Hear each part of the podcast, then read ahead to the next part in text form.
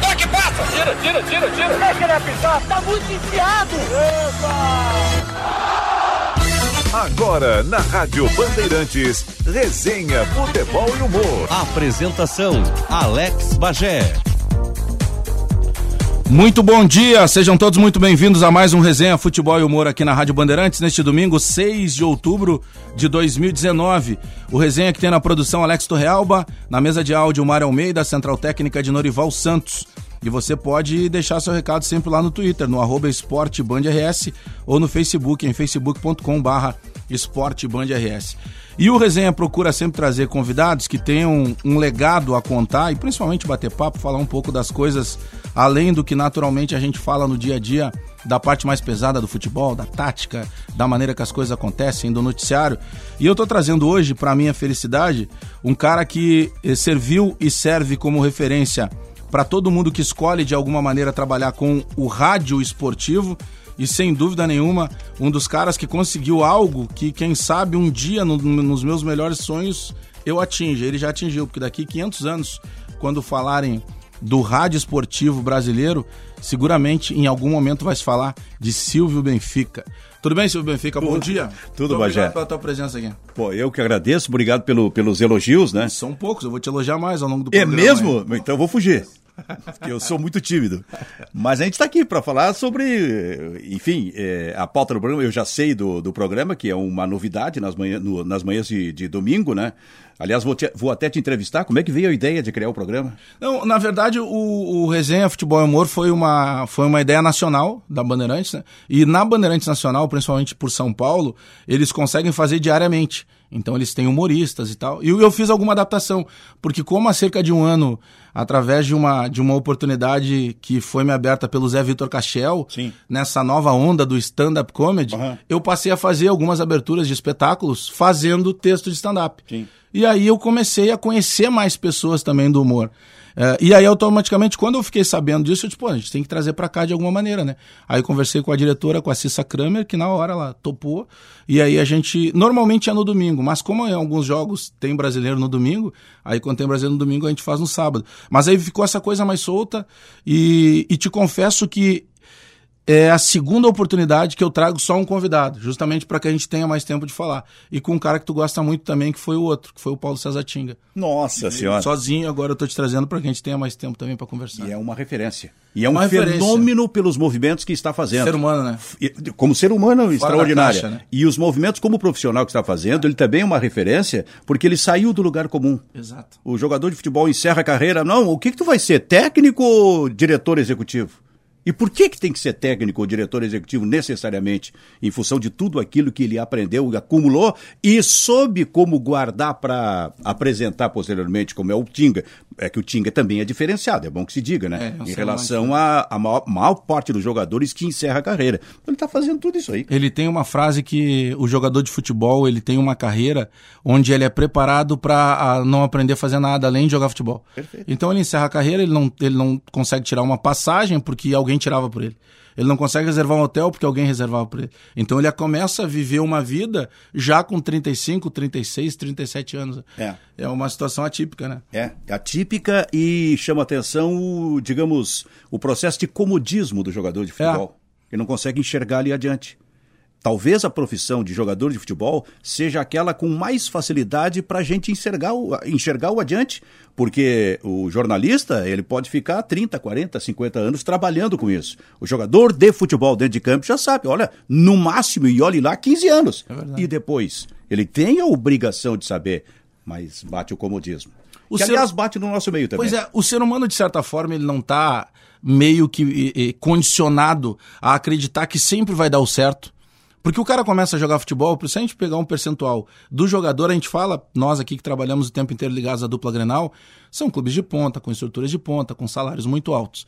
Só que o percentual de jogadores que ganha acima de dois mil reais num país como o nosso é muito pequeno. Uhum. Né? A grande maioria maciça do, de que pratica o futebol, o cara vive às vezes com menos de um salário mínimo. Uh, nós não estamos, enquanto seres humanos, condicionados a pensar que sempre vai dar tudo certo, a gente não se prepara para quando der o errado. Inclusive o jogador de futebol que ganha um salário mínimo.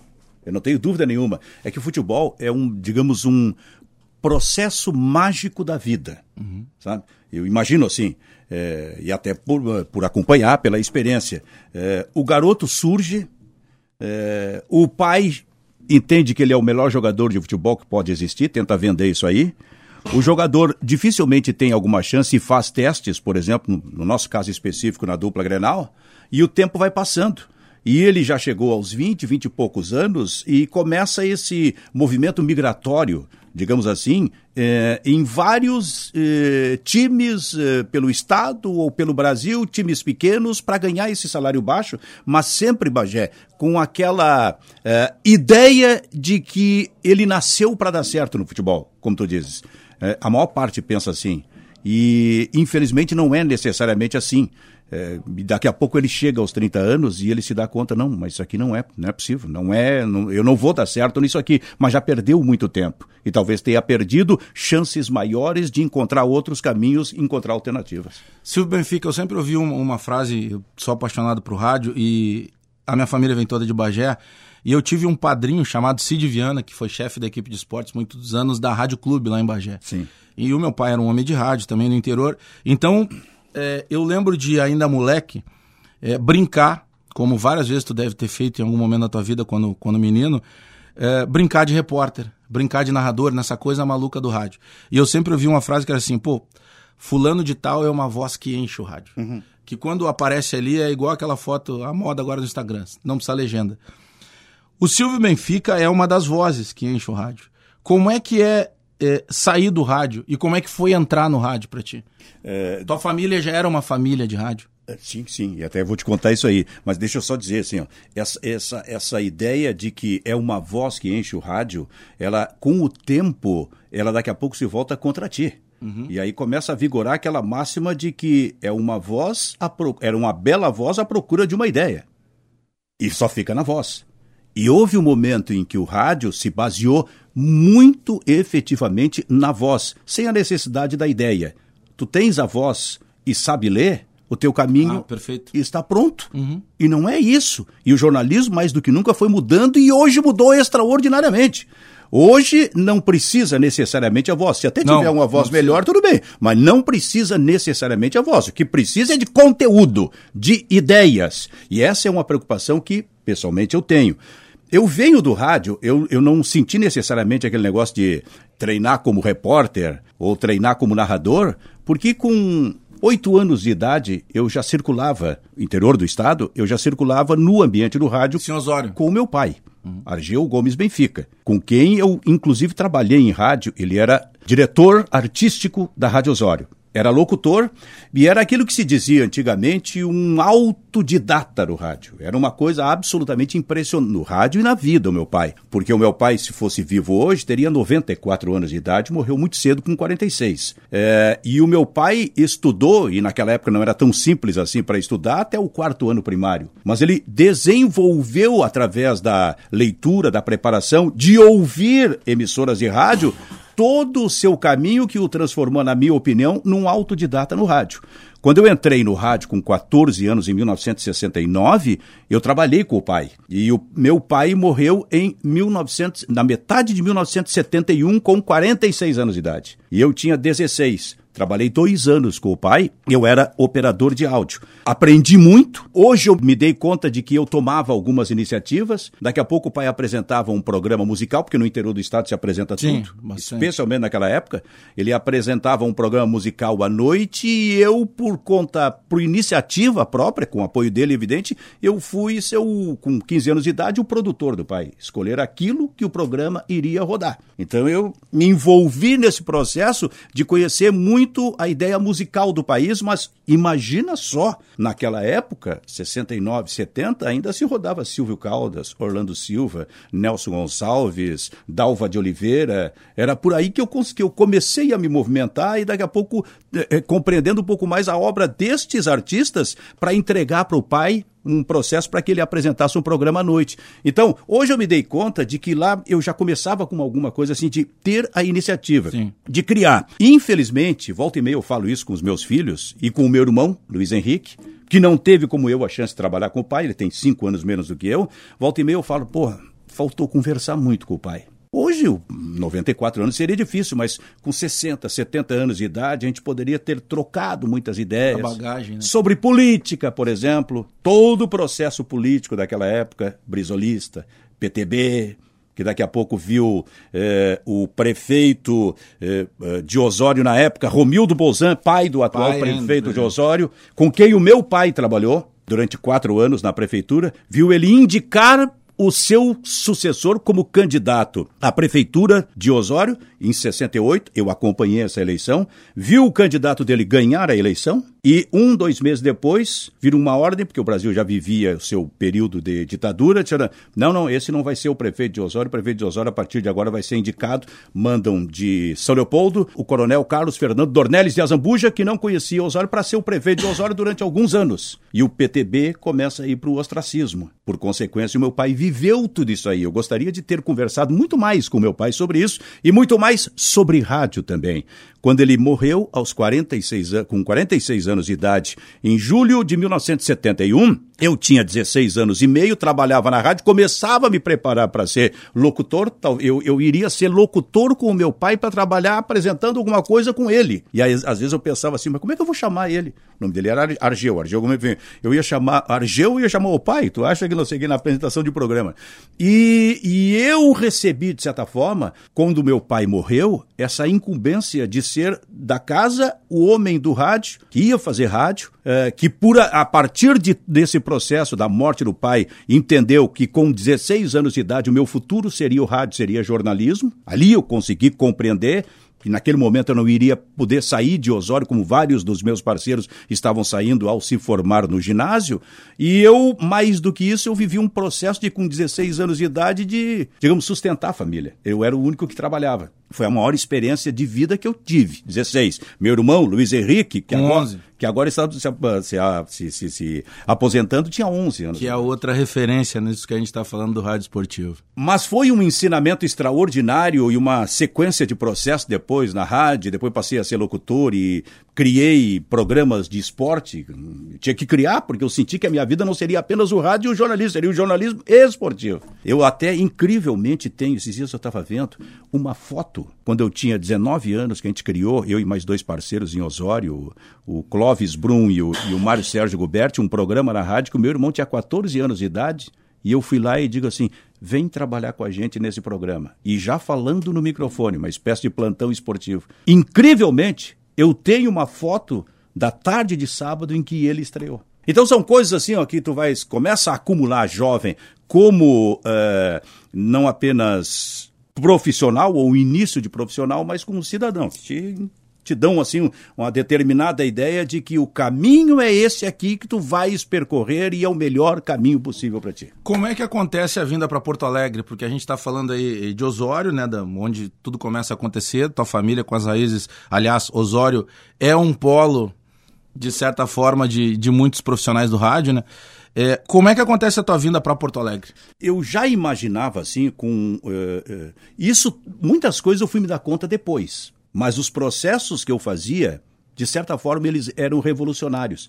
Eu aprendi muito cedo, Bagé, de que a vida e a atividade profissional, especialmente a atividade profissional, é feita de etapas, uhum. de ciclos. Cada etapa dessa tem o seu ponto de encerramento. O importante, isso também me parece que é fundamental para jornalistas, fundamental para os jovens jornalistas, conhecer isso aí, conhecer o limite. Ali tu vais encerrar essa etapa para começar outra. Então, em determinado momento, eu trabalhando na Rádio Osório, eh, eu cheguei à conclusão de que, ok, esse ciclo está encerrado, estou saindo da rádio. Não tinha nada mais, não tinha nada em vista para fazer. Mas eu sabia que aquela etapa estava encerrada. Fui lá, comuniquei e saí da rádio. Digo, e agora? O que, que eu vou fazer? Fiquei dois meses sem trabalhar, mas com olho em Porto Alegre. 1980, presidente da Federação Rubens Hofmeister.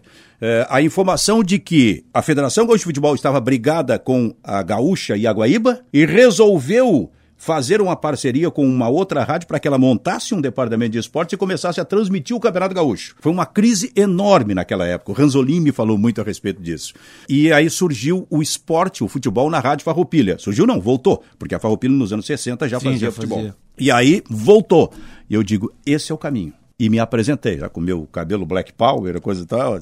Me apresentei ali para o Ari dos Santos, que foi um que era o chefe de esportes e talvez reconhecido como o maior chefe de esportes que o Rio Grande do Sul já teve, que as rádios já tiveram, me apresentei vindo de Osório, evidente que ele não me conhecia, e disse, olha, eu gostaria de fazer um teste. E fiz o teste, ele me deu um gravador e eu fiz o teste. Digamos que uma tarde de quarta-feira, quinta-feira, uma coisa assim. E fiz o teste e ele, ok, tá aprovado. Mas aí eu já sabia que eu queria ser repórter. E já com estreia marcada para dois ou três dias depois, num jogo do Grêmio contra o Caxias, no Estádio Olímpico, pelo Campeonato Gaúcho, como repórter. Assim começou. Mas a partir do momento em que eu decidi que esse ciclo está encerrado e que agora eu parto para outro ciclo. Como é que hoje o Silvio Benfica, com toda a tua bagagem, toda a tua carreira e o profissional excepcional que tu sempre foi, é, e tu deve ouvir muito isso nessas conversas, né, de referências, de caras mais jovens, e, ou daqui a pouco até quase da tua idade, mas que se espelham na maneira que tu, que tu conduzia a tua carreira.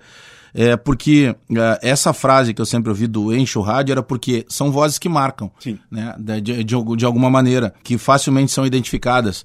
Mas uh, a gente sabe que o, o, rádio, eu sempre ouvi isso do professor Sérgio Reis, uhum. é, num dos tantos cursos que eu fiz lá na FEPLAN, e ele dizia assim: olha, o rádio é algo maravilhoso, só que ele parece fácil. Ele não é tão fácil. E quando se liga lá o no ar, é que a gente separa os homens das crianças.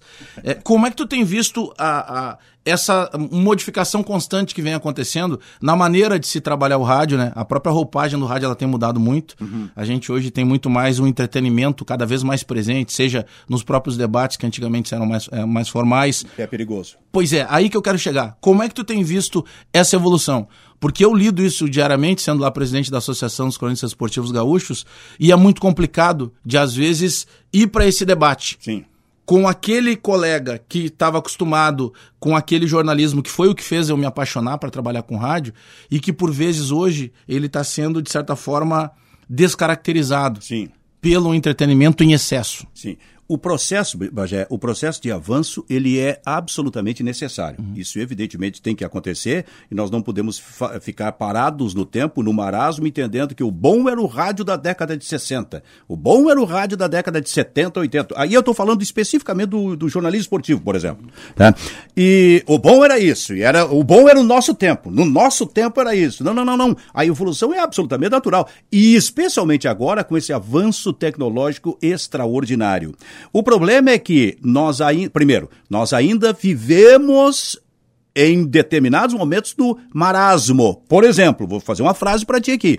O jornalismo esportivo, principalmente nas emissoras de rádio, eu falo de rádio porque foi no rádio que eu trabalhei a vida toda, o jornalismo esportivo no rádio precisa de uma revolução imediata. Porque ainda está, digamos, trabalhando em cima de um tripé, tanto no programa como na jornada esportiva. Abertura, manchete, boletim. Isso não existe mais no rádio. É preciso que as pessoas que estão fazendo esse trabalho, por exemplo, de coordenação, compreendam que isso é ultrapassado. É preciso um novo tipo de programa desde o seu início e de forma absolutamente rápida. E é preciso uma roupagem completamente diferente nas transmissões esportivas, nas, nas jornadas esportivas. Porque senão nós vamos viver do discurso discurso de abertura do narrador, ultrapassado, ultrapassado o discurso, eu quero ah. dizer, e nós vamos viver das manchetes dos repórteres. Antes disso entra o hino do Grêmio, ou o hino do Inter, ou o hino dos clubes do interior, do...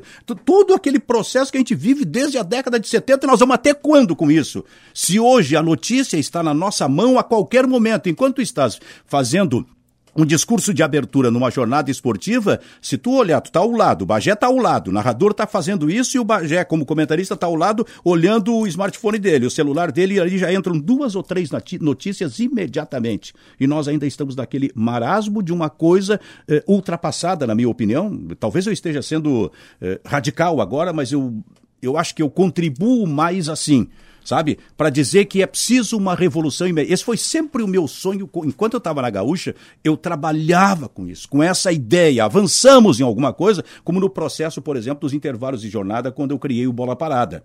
É, e, mas é preciso avançar muito mais. Talvez isso tenha contribuído também para eu chegar em determinado momento e, e, concluir que, olha, é hora de parar, esse ciclo também está encerrado.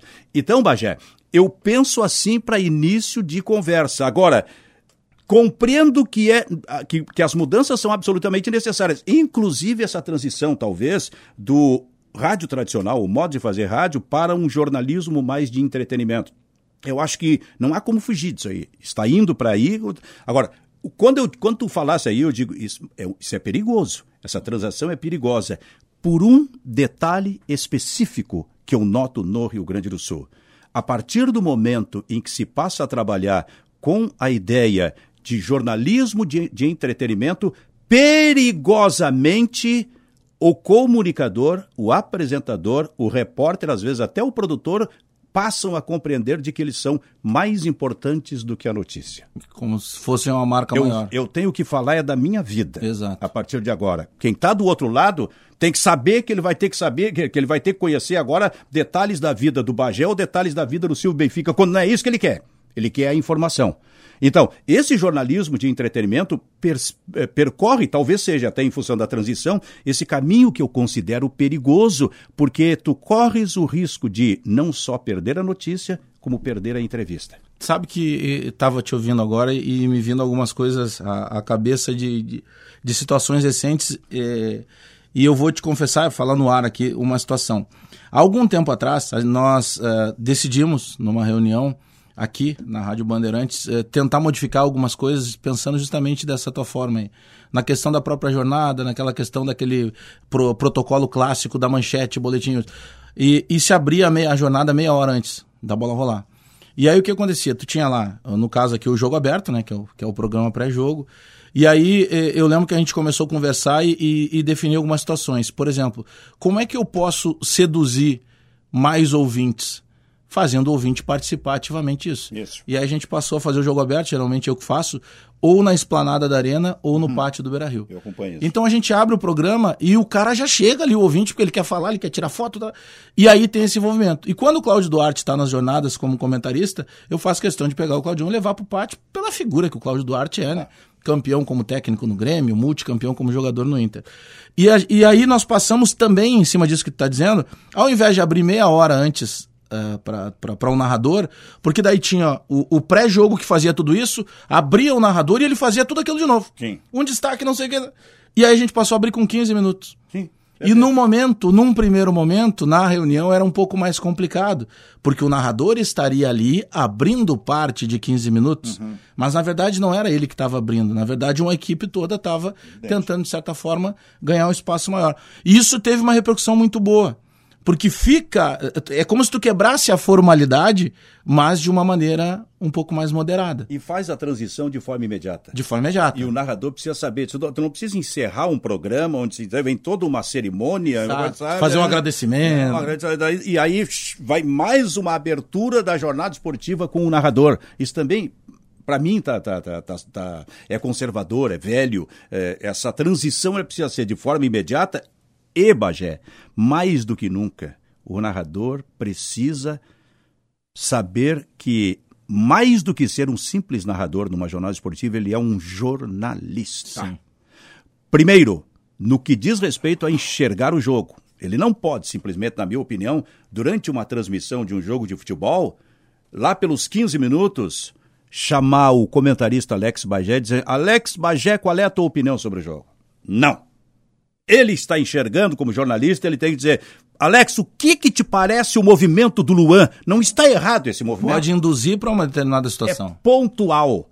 O D'Alessandro não está cansado nesse momento, prejudicando o movimento de ataque do time do Internacional, Bagé? Esse é o narrador.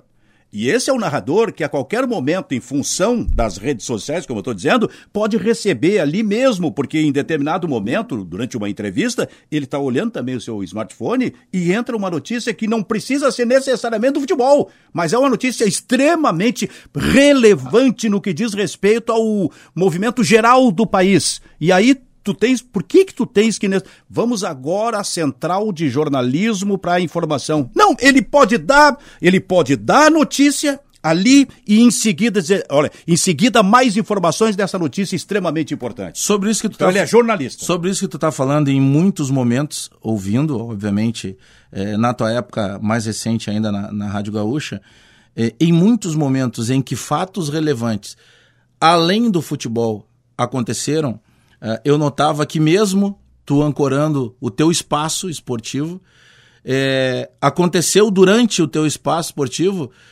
só um pouquinho. Então, rasga-se o roteiro e vai se dar uma atenção total à relevância do ao vivo e mais, continuando com a tua ancoragem. Uhum. Sem precisar fazer essa transição como se o jornalista da editoria esportiva não tivesse essa capacidade Exatamente. de estar a par de toda essa outra situação. Mas muitas vezes por culpa do próprio jornalista mas tu encont... Mas chegasse a encontrar resistência nisso? Se eu encontrei a resistência, ela, eu, digamos assim, eu não fiquei sabendo. Porque, modéstia à parte, eu me impunho. Eu acho assim, ó, que esse, essa mudança nesse processo aconteceu, e, e, e com o repórter ainda mais, né? É, é, a partir, assim, de uma dupla que eu fiz com o Macedo. Uhum. Primeiro com o Macedo e depois comigo. Eu lembro muito bem é, das transmissões de eleições, de coberturas de eleições pela Gaúcha, e a Gaúcha com Mendes Ribeiro, Flávio Alcaraz Gomes, Armindo Antônio Ranzolin, Rui Carlos Osterman, Lauro Quadros, Lazier Martins como seus âncoras. E nós, eu e o Macedo, fazendo reportagens. Houve um momento na eleição de 89, a eleição que elegeu Fernando Collor de Mello, que nós viajamos. O Macedo foi para o Rio e eu fiquei em São Paulo, fazendo como repórter. Daqui a pouco, primeiro o Macedo e depois eu, nós compreendemos o seguinte: não, não, nós temos condição de fazer muito mais. E a gente já se considerava um generalista. Um jornalista que não ficava apenas no esporte, porque a gente tinha informação. E, e, e, olha, vou te dizer uma coisa: naquele momento sobre política e sobre eleições, nós tínhamos às vezes, muito mais informações dos que os próprios âncoras. A gente se informava muito diariamente a respeito disso. Então nós chegamos em determinado momento, primeiro você, depois eu, para o Ranzolin, disse assim, eu quero ser âncora. Âncora. E o Ranzolin abriu. E a gente também começou a fazer a ancoragem. Talvez ali as pessoas que dirigiam um departamento de jornalismo geral estivessem compreendendo que nesse momento em que a pauta mudava radicalmente, não se precisava necessariamente mudar o apresentador. Porque isso era norma em rádio. Aliás, até, até hoje é, hein? Ainda. Eu vejo ainda colegas do esporte, quando entra uma pauta maior de geral ou de, do, do, do jornalismo como um todo, sai o fulano, centro Beltrano. Por quê? Ele é um jornalista de controle geral de informações. Ele é que tem que seguir. Ele é que vai. Mas ele tem que se impor. Mas aí tu tocasse num ponto, né, que é fundamental, no começo da tua fala. É que isso também, em determinado momento, foi culpa nossa. Sim. Nós, cronistas, Sim. jornalistas esportivos. Por exemplo, é, é, tem uma situação que eu vivi em todas as redações que eu trabalhei até hoje. Eu comecei trabalhando lá no Grupo Record, depois eu fui para a Rede Pampa e hoje estou aqui no Grupo Bandeirantes. Em todas, em algum momento, eu sempre, com essa um pouco do, dessa tua característica, sabe, de, de buscar uma imposição, de não ficar olhando e, sabe, não é a minha. Não, não, só um pouquinho. É o mesmo grupo, eu preciso falar. É, eu ouvi muito nas redações, em todas essas três redações que eu trabalhei, o seguinte, em algum momento. Ah, não, isso aí é do pessoal do esporte. Ah, não, isso é do pessoal do jornalismo. Não, não, não, não, não. Jornalismo é toda a redação. Sim. A diferença é que a editoria de vocês é geral e a minha editoria é a esportiva. Isso. Mas nós, de certa forma, não nos colocamos, uhum. por vezes, nessa importância do nosso trabalho. Sim. Então ele foi sempre, de alguma maneira, muito deixado de lado, assim. Ah, não, esse é o pessoal do esporte. Ah, não, isso aí tem que ser com o jornalismo. Não, não, só um pouquinho. Eu também sou jornalista e nós temos que fazer dessa mesma forma. Sim. Então, acho que a maneira de pensar também. É, de repente até da nossa classe, desse, dessa editoria de esporte, ela por vezes não se preocupou tanto em, em ocupar espaço, né? Bagé, isso foi cultural. Houve um momento em que os narradores diziam o seguinte: eu narro bola. Uhum. Sabe? Então eu só vou narrar. Isso não se sustenta mais ainda. Não, não se sustenta mais. Especialmente nessa mudança radical e com profissionais que estão chegando ou que recém entraram no mercado. Por isso, inclusive, eu tenho uma preocupação especial com a academia. O que se faz hoje, na minha opinião, de preparação nas faculdades para o jornalista que vai, por exemplo, entrar no esporte, não tem nada a ver com aquilo que ele vai encontrar na prática. E ele já chega com vícios. E os vícios antigos. E isso, evidentemente, precisa ser superado, precisa ser visto e este jornalista precisa ser melhor preparado. Essa é uma angústia que eu tenho e onde eu sempre puder contribuir com isso, eu vou dizer. Porque quando eles entravam, os jovens jornalistas, eles entravam e eu dizia assim: ó, oh, tratem de me surpreender, porque eu posso surpreender vocês aí a qualquer momento. Sabe? Passava uma semana ninguém me surpreendia. E eu ia lá e surpreendia a, a eles. Houve um momento na Gaúcha lá que eu apresentava o balanço final, depois da jornada, eu digo, mas eu preciso de um outro programa dentro desse. Que foi quando eu criei o Papo no Bar, que eu saía do estúdio da Gaúcha e subia transmitindo com microfone sem fio para o bar da Zero Hora para fazer um segundo momento do programa. E aí alguns guris ficam assim, bah, mas ah, não, vocês podem criar, vocês têm o direito e têm o dever de o pensar, de criar, o rádio de dar, cria, chega, diz, diz para mim, vamos fazer uma parceria em relação a isso. Então essa, essa é uma preocupação específica que eu tenho com os jovens jornalistas saindo da faculdade e entrando no meio. A gente está falando muito do rádio porque nós somos homens de rádio, mas serve claro, como, como... Serve tudo. Claro, é. serve como todo. Mas como eu disse, o jornalista esportivo, que ele se criou na década de 60, 70, 80, é, como o, um artista. Sabe? É um artista que a partir de agora vai comandar o processo. Isso, os narradores é, fizeram muito isso e por isso até usava essa expressão, narro bola. Mas passou esse tempo. É preciso que o próprio jornalista que hoje está narrando com 60, 70 anos de idade também veja que há um mundo pela frente para que o, ele se modernize um pouco mais e até mesmo com essa idade crie sabe que eh, em cima disso que a gente está falando, eu lembro que quando eu comecei. Eu, eu tô meio. Eu fico enlouquecido quando estou falando sobre isso. Não, mas e, e, a ideia da nossa conversa é geralmente é realmente essa. Mas eu, eu lembro que quando eu comecei a trabalhar, eu gostava muito de conversar com as pessoas que tinham mais experiência no veículo que eu estava buscando espaço. Sim. Considerava isso sempre fundamental. Eu posso agregar a novidade da minha idade, da, da, maneira que eu penso que algumas coisas podem ser diferentes, mas eu não posso passar em cima de tudo aquilo que foi alicerçado. Né? Eu consigo adaptar as duas coisas. É, e aí eu lembro de conversar com o Fernando Veronese, é, com o Mário Mazeron, é, com esses caras que tinham uma dificuldade muito maior de fazer isso que a gente faz hoje. É, por exemplo, o Antônio Augusto, né? Que muitos dizem, pô, o Antônio Augusto foi um dos criadores do plantão esportivo. Ele tinha vários estagiários que tinham que ficar com vários rádios daqueles transglobers tentando buscar outras rádios. Hoje a gente tem sites Sim. que você tem agora na. É, em tempo real o campeonato do Vietnã, o que está acontecendo, né? É, essa transição, de maneira geral, ela, pode, ela deveria ser mais saudável, né? Sim. De poder agregar essa experiência daquilo que já acontece por, por que, que eu estou dizendo isso? Porque eu sinto que, por vezes, quando eu vou conversar com alguns jovens, não todos, mas alguns jovens, eles não querem mais que eu diga, mesmo eu tendo, pô, eu trabalho há 20 anos, não, não é muita coisa assim. Mas tem algumas coisas que eu vou conseguir auxiliar para que o caminho dele seja, quem sabe, mais fácil que o meu foi. Sim. Mas eu noto que alguns jovens, eles já não se contentam mais com isso. Sim. É mais ou menos assim, não, só um pouquinho. Mudou, não é mais dessa maneira isso. que tu está falando. Isso, isso. Isso é, é um conflito. Né? Há uma resistência, há um conflito claro, absolutamente claro. Aliás, a gente nota esse conflito, por exemplo, nas conversas com os próprios filhos. Eu tenho filho, um de 28 e outro que faz 33. A ideia, o processo deles eh, de vida, de movimentos, é completamente diferente do meu. Claro. E tem coisas que daqui a pouco, assim, tu vai falar sobre alguma coisa que foi dita lá em 1984 para mim, por exemplo, que vale para jovens jornalistas que eles não aceitam, mas que eu tenho certeza que vale. Um dia eu estou no corredor da Gaúcha e encontro Jorge Alberto Mendes Ribeiro, um dos maiores narradores da história do futebol do Rio Grande do Sul, do futebol do Brasil.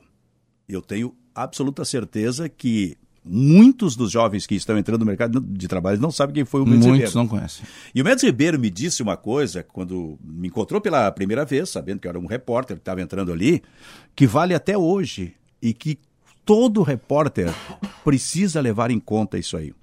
O Ribeiro chegou e disse assim: Guri, chamava todo mundo de Guri. Guri, nem sempre o melhor repórter é o que melhor sabe perguntar. Muitas vezes o melhor repórter é o que melhor sabe ouvir. Em função da autossuficiência do repórter, que já vai com a sua pergunta ou a sua ideia de entrevista pronta e não presta atenção naquilo que o teu entrevistado Sim. está dizendo. Porque daqui, a, daqui pouco... a pouco ele diz uma coisa extremamente importante que tu tem que mudar a entrevista, dar, deixa. mas que vai te, é. vai te dar a grande entrevista. É, mas sabe que aí que, aí que tá. Essa maneira que, que se tem de daqui a pouco conseguir captar, que a gente vai ouvir muita coisa, às vezes a gente lê um, pega um livro lá de 200 páginas e uma frase daquele livro valeu por toda a leitura, né? Desde que a gente consiga é, essa percepção. Aí a gente volta no outro ponto que tu acabaste de citar. A cada semestre, os cursos de jornalismo, eles formam outros tantos jornalistas, a cada semestre aqui na nossa capital.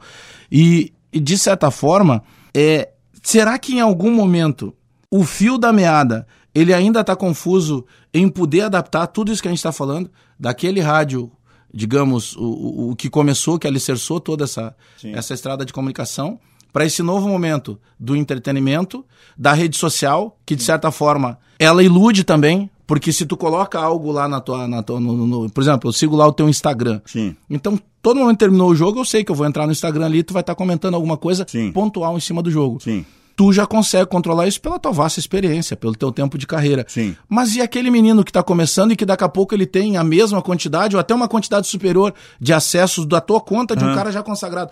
Isso em determinado momento eu imagino que para o próprio cara seja difícil de, de administrar. Sim, não há dúvida nenhuma. Eles consideram. Hoje é mais fácil tu ser uma celebridade. Claro. Momentânea. É. Mas deixa. Sim, de uma hora para outra. De uma hora para outra, tu explode com um vídeo, na, na, na viraliza. Enquanto uh, os profissionais mais antigos é tudo uma questão de construção. De construção. Leva, leva mais tempo. Leva mais tempo. Isso que eu quero dizer é o seguinte: assim, ó, primeiro, esse é um desafio para o jovem jornalista, para aquele que está especialmente nas plataformas digitais, nas redes sociais. Esse é um desafio. E ele precisa saber que ele está sendo desafiado. Ele precisa. Não adianta ele apenas entrar com a autossuficiência dele, entendendo que compreende todo aquele processo. E compreende. Agora, ele tem que se preparar para se desafiar. Mas tem um outro detalhe. Nós, os mais antigos, também não podemos ser resistentes claro. àquilo que podemos aprender com essa gurizada.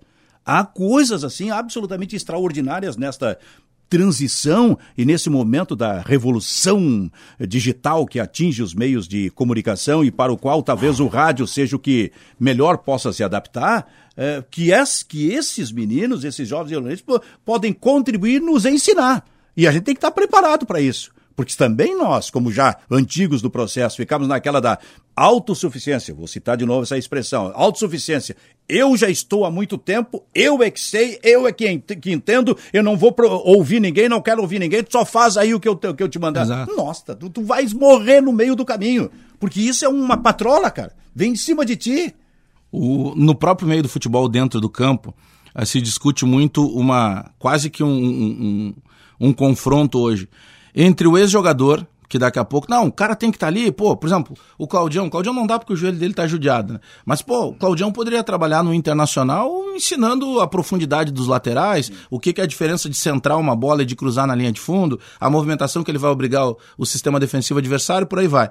E aí se diz o seguinte, não, não, mas só um pouquinho mas tem os acadêmicos. Sim. Então por que, que não dá para linkar uma coisa a outra? Que é justamente isso que a gente está discutindo. Claro. Pegar essa experiência toda, não julgar que essa experiência está acima do bem e do mal e poder botar daqui a pouco na cabeça do menino lá que está se formando, que está buscando um início de carreira, que ele pode usar disso, né? Claro. Tem como fazer essa fusão. Bagé.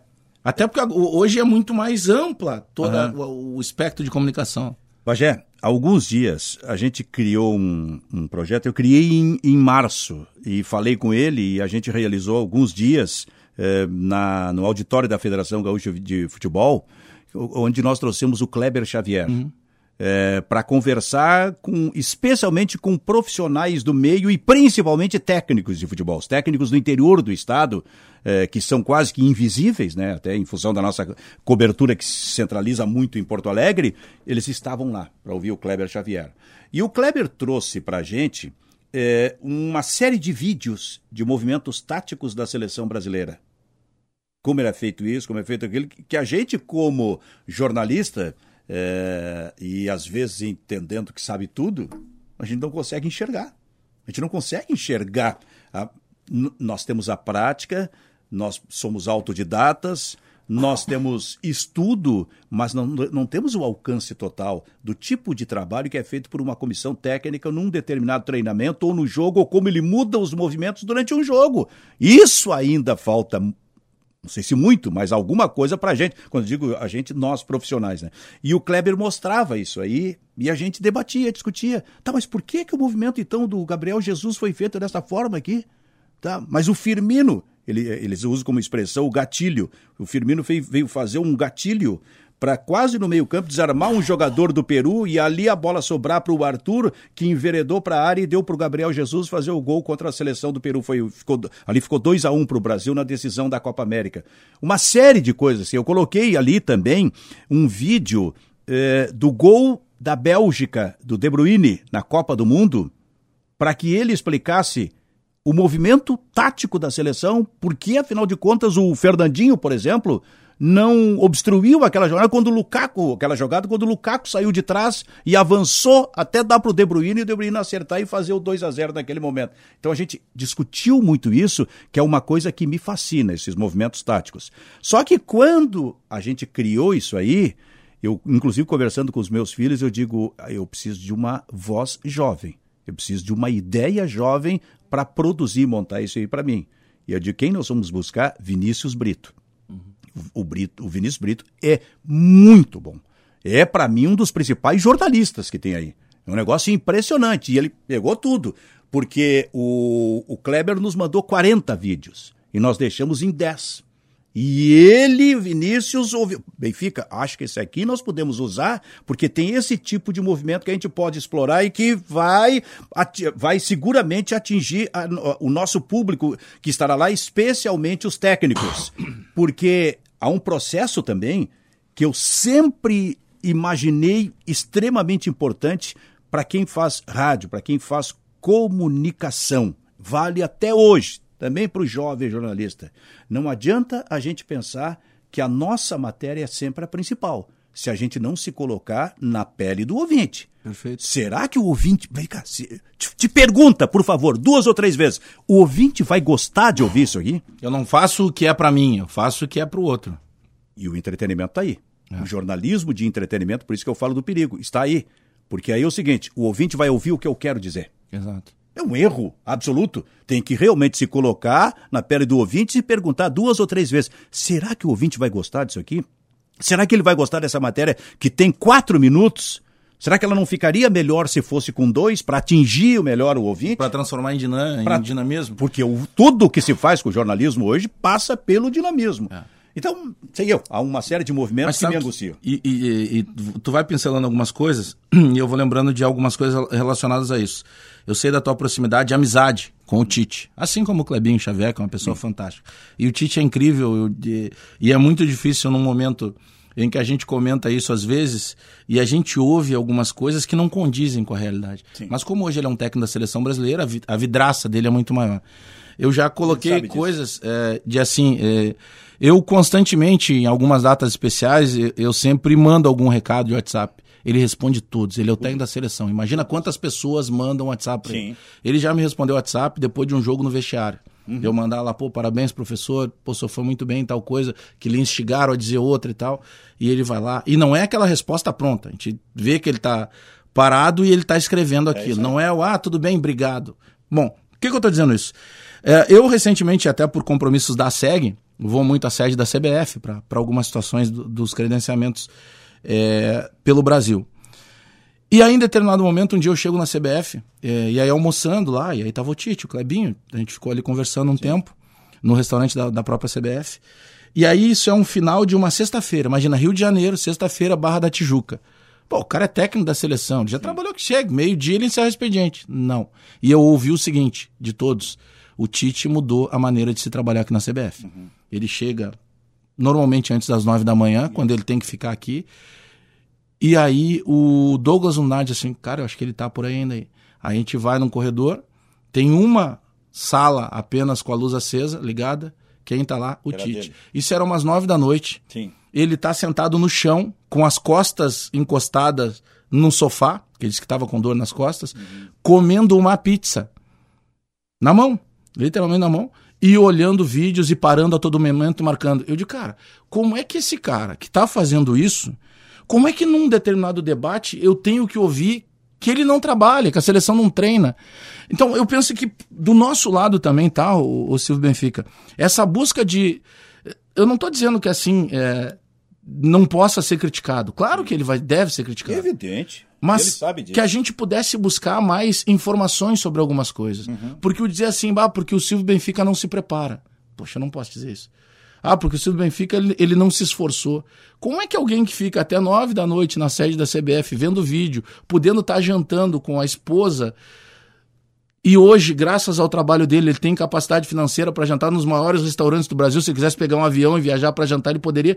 Não, ele está comendo uma pizza numa sala da CBF em que está toda a CBF desligada, só está a sala dele trabalhando. Então, são coisas que, por vezes, na nossa profissão, a gente também tem que buscar, né? Claro. Saber o que está acontecendo ali no outro lado. Claro. Eu posso criticar, mas eu tenho que saber o que está acontecendo no outro lado. Sim, sim. A gente, a gente precisa avançar no, na, na, nossa análise, nas nossas, nas nossas ideias, nos nossos conceitos. E aí eu fico pensando assim, em, não só no, no, no Tite, que realmente eles, eles mudaram a ideia lá. Antes, eh, o técnico ia basicamente num dia de convocação para a sede da CBF, um outro dia, uma coisa assim. Hoje é, é o expediente normal um das nove até as sete da noite. Esse é o expediente normal. Às vezes até passa com isso. Mas não, mas não é só o Tite. Vamos dizer assim, todos os técnicos, de alguma forma, eles se informam muito, eles se estudam, eles buscam as informações, esse tipo de coisa. E daqui a pouco, eles devem ficar também angustiados numa determinada entrevista, quando, ou num, numa entrevista, não necessariamente, mas numa opinião de alguém sobre o trabalho que foi feito ou o modo como jogou a seleção e eles estão chegando, então, mas não foi assim que. Ou o time, não foi assim que a gente jogou. Jogou de uma outra forma sabe? Então, eu acho que nós também temos realmente essa obrigação, essa responsabilidade de avançar na busca destas informações. Sabe que eu criei em determinado momento, lá na, na Gaúcha, um seminário cujo título era O Jogo na Velocidade da Informação. A gente fez três eventos. No terceiro, o Tite veio em Eu lembro dezembro de 2015 e também trouxe vídeos que ele colocou, porque a gente reunia todas as editorias de esportes da RBS ali, televisão, jornal, Rádio Gaúcha, esse tipo de coisa. E ali conversamos a tarde toda. E quando eu criei, eu criei porque eu estava eh, tentando enxergar o seguinte: o que está sendo mais rápido nesse momento? A evolução do futebol ou a evolução do jornalismo? Porque o jornalismo é um, é um negócio assim absolutamente radical que acontece em termos de evolução e de revolução com, a, com, a, com, a, com o fortalecimento das redes, das, eh, das plataformas digitais, eh, eh, da ciência, de, dos últimos cinco ou seis anos é um negócio impressionante. E o futebol também, cara. O futebol também é, é, é uma coisa assim que se a gente tivesse a chance, a gente tinha que conviver pelo menos um dia com um técnico de futebol para ver como é o estudo que ele faz de todo esse processo, de como ele vai colocar o time dentro de campo e daqui a pouco erra, né? Porra, mas então trabalhei mal isso aqui, esse tipo de coisa. Então, se a gente pudesse ter a chance de ver isso aí, cara, eu também acho que nós iríamos naturalmente crescer, a despeito de contrário senso, entender que, evidentemente, também a gente tem muito nos, é, muita gente no nosso, no nosso meio, no, no, nosso lado, com ampla capacidade. Não, total. Mas é, algumas coisas me impactam, porque eu lembro que quando o Roger Machado assumiu o Grêmio. É, uma revolução. Foi uma revolução. Uhum. Mas aí que tá. Na entrevista de apresentação do Roger, o Roger fez um treino de, de encurtamento de espaço e tal, com campo reduzido, e depois ele foi para a coletiva. E eu, eu fiquei assustado que muita gente considerou assim, aquilo nunca tinha visto. E eu tinha visto meu irmão fazer aquilo no Glória de Vacaria, com outras condições. Eu, vi o Beto Almeida fazendo no Brasil, no, no técnico, Pelotas. Técnico de futebol. Técnico de futebol. Então, de certa forma, uh, por vezes a gente precisa sair desse lado comum, porque tu pode aprender vendo até um jogo de várzea. Claro. Né? A maneira de posicionar, daqui a pouco, como é que um técnico no, no futebol amador ele se, porta, se porta dentro de campo e tal. Eu quero te fazer uma pergunta, a gente está uh, eh, encaminhando para o final, passa muito rápido. É, eu sei que muitos foram os grandes jogos que, que tu acabou fazendo literalmente Sim. a cobertura. Mas quais são alguns que te marcam, assim, de. Porque não necessariamente uma grande final, um jogo de Copa do Mundo, Sim. mas algumas coisas que marcam, assim, em determinado momento. O que, que te vem à cabeça de alguns, assim? É, eu. Eu, assim, ó, eu, para te dar uma ideia, eu fiz cinco Copas do Mundo. Uhum. E, tive a, e, e, tive a felicidade de transmitir como repórter esportivo dois dos cinco títulos do, do Brasil como campeão mundial. Em 1994, com a seleção brasileira em todos os locais e hotéis onde ela andava, e 2002, com a seleção brasileira em todos os hotéis e locais por ela onde, eh, eh, onde andava. Eh, então, eu tive essa felicidade de fazer isso aí. É, então, se pega o jogo decisivo do Brasil contra a Itália em 94, que a gente transmitiu, extremamente marcante, ou pega o jogo do Brasil em 2002 contra a Alemanha, o 2 a 0 extremamente marcante. Isso em termos de seleção brasileira. Mas é, é, houve um momento, e eu, eu citei ele no início, o Macedo, que a gente fez, o Antônio Carlos Macedo, a gente fez uma dupla de repórteres que durante uns 12 anos nós viajamos o mundo todo em todos os eventos. Então, a gente estava lá em Medellín quando o Grêmio foi campeão da Libertadores da América. Isso é marcante. Como estávamos no Japão quando o Grêmio perdeu para o Ajax. A decisão nos pênaltis. Naquele jogo, 1995, para nós, de certa forma, trabalhar com celular era uma coisa ainda inicial, embrionária. Eu estava com o celular e consegui entrar no campo. Fiquei na beira do campo na hora das cobranças dos pênaltis. Se o Grêmio ganha naquele momento, eu, como repórter, estava consagrado, porque com um telefone celular já transmitindo, tu imagina o tipo de, de, cobertura de transmissão que eu ia fazer ali. Jogo extremamente marcante. Assim como um jogo do Internacional. Quando eu concluí, este ciclo está encerrado. Qual foi o ciclo de repórter esportivo? Quando é que eu concluí isso? Na Copa da Alemanha em 2006. Falei com meu parceiro Mário Marcos de Souza, que estava comigo, a gente estava indo para o hotel da seleção de Gola. Terminou. Esta é a última Copa como repórter que eu vou fazer, porque esse processo, a gente já viu muita coisa, inclusive títulos, e esse processo é muito cansativo. São 30 dias direto todos os dias de uma espécie de zona mista que é feita para que passem os jogadores no meio e a gente fica gritando fulano, Renaldinho, vem cá, vem dar entrevista, com mais 700 repórteres do mundo todo, imagina só. Eu digo, essa etapa está concluída. Eu não venho mais à Copa do Mundo nessa condição. E aí, o que, que aconteceu? Houve todo um processo interno e a direção da rádio conseguiu compreender isso aí e me fez uma proposta no Japão em dezembro de 2006 para que eu então fizesse outras coisas, como passar a apresentar o Esportes ao meio-dia e o balanço final na Rádio Gaúcha, eu topei na hora lá no Japão. Qual foi o meu último jogo dentro de um estádio de futebol como repórter? Internacional em Barcelona. O Inter foi campeão mundial era, como repórter, como profissional, chave de ouro era fechar. chave de ouro, era o momento realmente de encerrar o ciclo. Foi o que aconteceu, esses jogos foram extremamente marcantes, mas eu não posso esquecer de, do interior do estado, por exemplo. O jogo que mais me marcou no interior do estado talvez tenha sido o maior jogo da história do Brasil de Pelotas. 1985, Brasil 2, Flamengo 0, Campeonato Brasileiro, lá no Bento Freitas. Eu fiquei uma semana cobrindo o Brasil de Pelotas e transmiti aquele jogo extraordinário.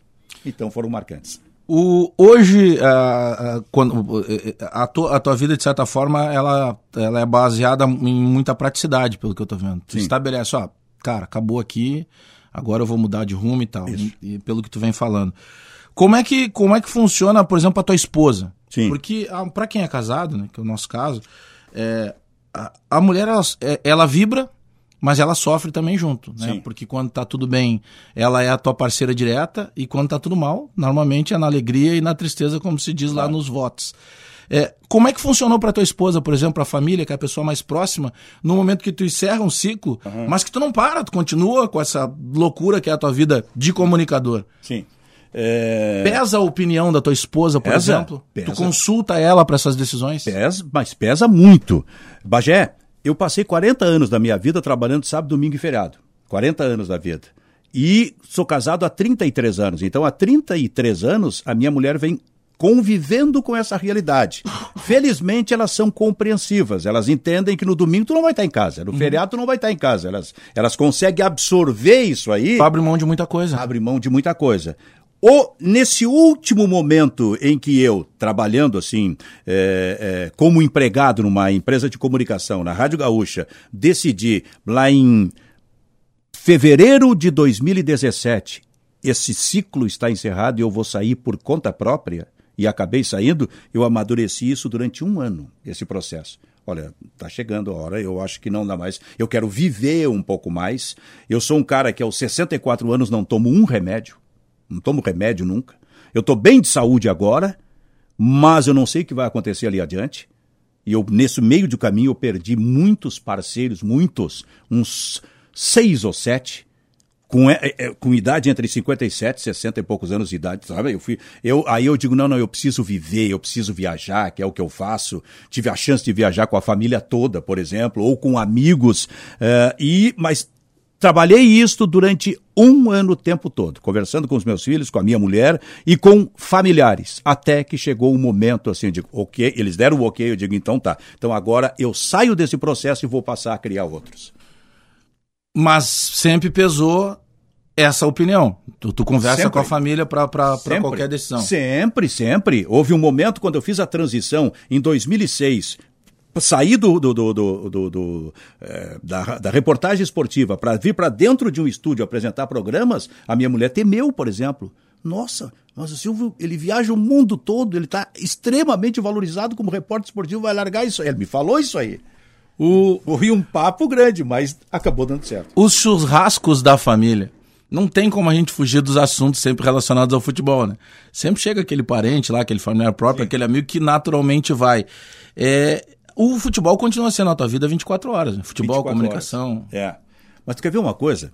É... Eu, eu, eu, eu, eu, eu acho que eu dei muita sorte nisso. Eu fui criando grupos de amigos. Eu vou, eu vou te dar um exemplo. Eu tenho um grupo de, amigo, de amigos absolutamente extraordinários, de casais, cinco ou seis casais, com o mesmo perfil. Cada casal casado, alguns com já 40 anos, outros com 30 anos de casamento, sem nenhuma separação o tempo todo, com dois ou três filhos, o perfil é exatamente o mesmo. Onde é que eu fui encontrar esse grupo? No Colégio Nossa Senhora da Glória, onde os meus filhos estudaram e a partir dali a gente encontrou um grupo de, de, de, amigos, assim, esses, maravilhosos, e começamos até a trabalhar em função de algumas promoções no, no colégio. E eu era tão agitado com isso, gostava, que eu digo que eu disse o seguinte: vem cá, vamos fazer o seguinte, vamos criar um grupo para fazer bailes aqui um grupo de danças. Esse grupo de dança passava a fazer baile. Nós, durante cinco anos, nós fizemos bailes é, com motivos retrôs, digamos assim, no Clube Farrapos para mil pessoas, mais ou menos. Vinha gente do interior do estado. Era um negócio absolutamente extraordinário. Durante cinco anos, com este grupo. Aí, quando chegou esse quinto ano, isso aconteceu também quando eu criei, junto com parceiros maravilhosos lá de Osório, uma escola de samba que durou 10 anos nas, nas nossas mãos lá em Osório, do Clube José do Patrocínio. Como é que era o nome da escola de samba? É, escola de samba do Clube ah, José do, do Patrocínio. Mesmo. É, José do Patrocínio.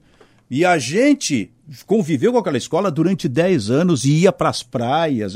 Era um negócio assim maravilhoso que tu podia trazer durante o verão é, para o centro dos acontecimentos um público invisível, sabe? É, o, o, o, os negros, os pobres da periferia, esses viravam os artistas da cidade, especialmente durante o verão. E a gente fez isso durante 10 anos. Quando chegou o décimo ano, eu cheguei para os meus parceiros maravilhosos e digo: essa etapa está encerrada. Lá vem de novo a praticidade. Lá vem de ciclo. novo. Como veio essa dos bailes do Colégio Glória, o quinto ano, eu digo: essa etapa está encerrada, vamos para a próxima.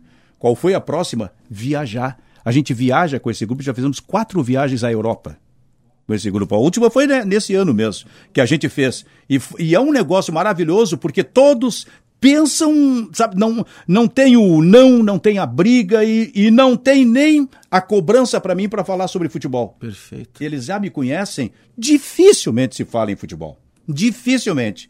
Claro que volta e meia se fala, mas não é aquele coisa. Ah, tu é do rádio, então tu vai estar é. tá aqui e tu vai estar tá falando de futebol o tempo todo. Silvio Benfica, foi um prazer muito grande te receber aqui, obrigado. É, é muito prazeroso falar com um cara que foi uma das referências quando eu pensei em, em trabalhar em rádio, em buscar. E tem uma frase que eu, que eu ouvi, já que tu falasse em carnaval agora, de um intérprete que hoje canta no Bambas do Orgia, que é o Sandro Ferraz. Uhum. E o Sandro Ferraz dizia o seguinte: eles, Bagé, quando eu comecei a cantar, eu não queria ser maior do que aqueles caras que cantavam. Eu queria que um dia aqueles caras soubessem quem eu era, uhum. porque eu teria atingido. Então eu te digo que a, o meu pensamento é sempre o mesmo. Então quando eu consigo é, me dizer amigo desses caras, quando eu consigo falar contigo pelo WhatsApp, é uma honra muito grande por tudo que tu representa, mas principalmente falando pelo ser humano, independentemente do monstro da comunicação que daqui 500 anos vão continuar falando no Silvio Benfica, na maneira que ele criou algumas coisas, a maneira que ele influenciou tantas gerações de jornalistas esportivos. Muitas pessoas com certeza vão fazer o jornalismo e ele opta pelo esporte baseado também em carreiras como a tua. Então, muito obrigado pela tua amizade e obrigado pela tua presença aqui. Bom, eu é que agradeço, Bagé. É, e eu sou assim, e, e, isso acontece com muitos, seguramente com muitos jornalistas, são tímidos. Sabe? O Lauro Quadros já me dizia isso, pai, eu sou tímido. Sim, ele diz que é tímido. Ele é tímido. Só que se bota o microfone na mão e aí a gente tá livre, porque aí a gente fala mesmo e, e transmite esse tipo de coisa. Então o microfone muda a nossa vida naqueles, naqueles momentos. O meu irmão, Luiz Henrique, é, com quem eu comecei, com que eu trouxe para o rádio lá em Osório em 1974, há 45 anos, acaba de se aposentar. E eu disse para ele o seguinte: a aposentadoria é pro forma Porque, na verdade, quem trabalha com jornalismo nunca vai largar o jornalismo. Não. Ele vai estar ligado o tempo todo, até o fim da vida. Então, a minha vida hoje, esse ciclo da minha vida é seguir trabalhando de uma forma diferente, mas com jornalismo, que é uma coisa maravilhosa. Por favor, prossiga sempre assim. Muito obrigado. Muito obrigado. Silvio Benfica, atração do Resenha Futebol e Humor deste domingo. Na sequência vem o Domingo Esportivo Bandeirantes. Domingo que vem eu tô de volta com mais um convidado aqui no Resenha. Até lá, bom domingo, tchau. Resenha Futebol e Humor.